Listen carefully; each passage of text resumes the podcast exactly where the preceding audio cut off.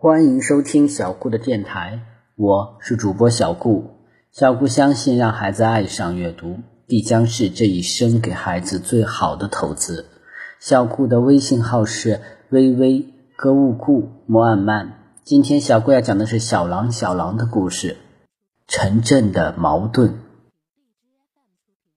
杨克忙说：“我不是害怕担责任。”我是看小狼整天拴着铁链，像个小囚徒，太可怜了。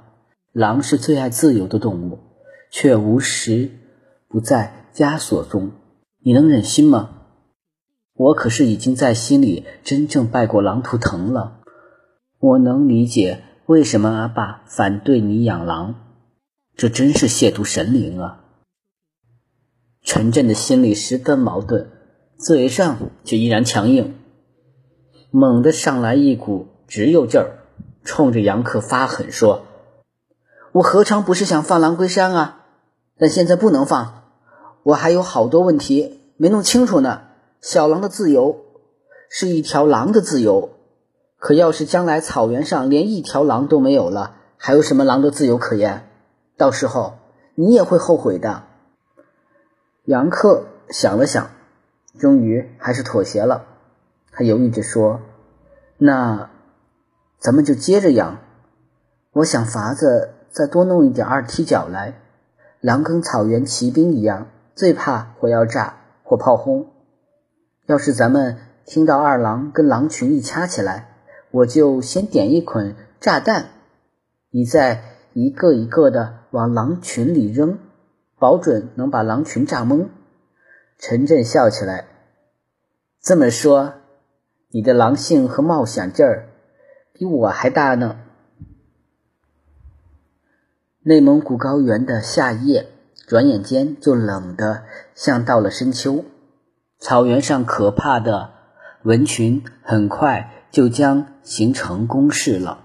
这是最后几个宁静之夜，刚刚剪光羊毛的羊群紧紧地靠窝在一起，悠悠反刍。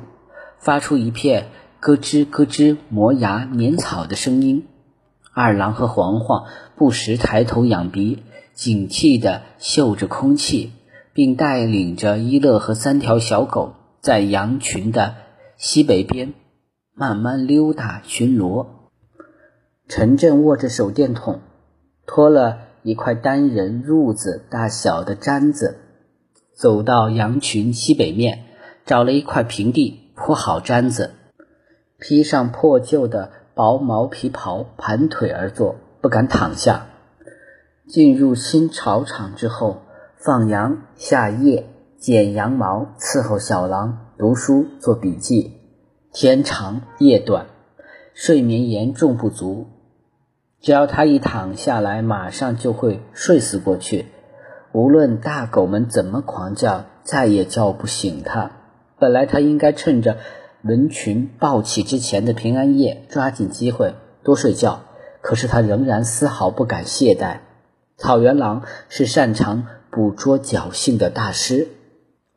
前几天，一小群狼成功的偷袭了工地的病牛之后，他们三个人都绷紧了神经。狼群吃掉病牛，是给牧人的一个信号，报告狼群进攻的目标。已经从黄羊、旱赖、黄鼠转到了畜群身上来了。小黄羊早已奔跃如飞，旱赖也更加激进。饥饿的狼群已不满足靠抓草原鼠充饥，转而向畜群展开攻击战。这新草场人畜立足未稳，比利格老人召集了几次生产会议，再三提醒各组。牧民和知青不得大意，要像狼那样，睡觉的时候就是闭上眼睛，也得把两只耳朵竖起来。鄂伦草原又要进入新一轮人狼大战了。陈震每天都要把小狼的地盘彻底打扫干净，清除狼粪、狼骚味儿，还要盖上一层薄薄的沙土。这不仅是为了狼窝的卫生。保证小狼身体健康不得病，更重要的是怕小狼的气味会暴露目标。陈震最近常常琢磨，当时从狼窝带回小狼崽之后的各个细节，想得脑袋发疼。他觉得其实任何环节都可能出问题，都会被母狼发现。比如在救营盘，母狼就可以嗅出小狼的尿味儿，那时他夜夜都担心狼群发动突然袭击，血洗羊群。抢走小狼，他唯一庆幸的是，这次开进新草场长途跋涉的路途中，一直把小狼关在牛粪木箱里，没有让小狼下过车，因此在路上就没有留下小狼的气味踪迹。即使母狼嗅出旧营盘上小狼留下的气味，它也不可能知道小狼被转移到哪里去了。空气中似乎没有狼的气味。三条小胖狗跑到陈震身边，他挨个抚摸它们。黄黄和一乐也跑到陈震身边，享受主人的爱抚。只有二郎忠于职守，依然在羊群西北边的不远处巡视。它比普通狗更知晓狼的本事，任何时候它都像狼一样警觉。好了，这个故事就到这里结束了。希望大家能喜欢听我讲的故事，谢谢大家了。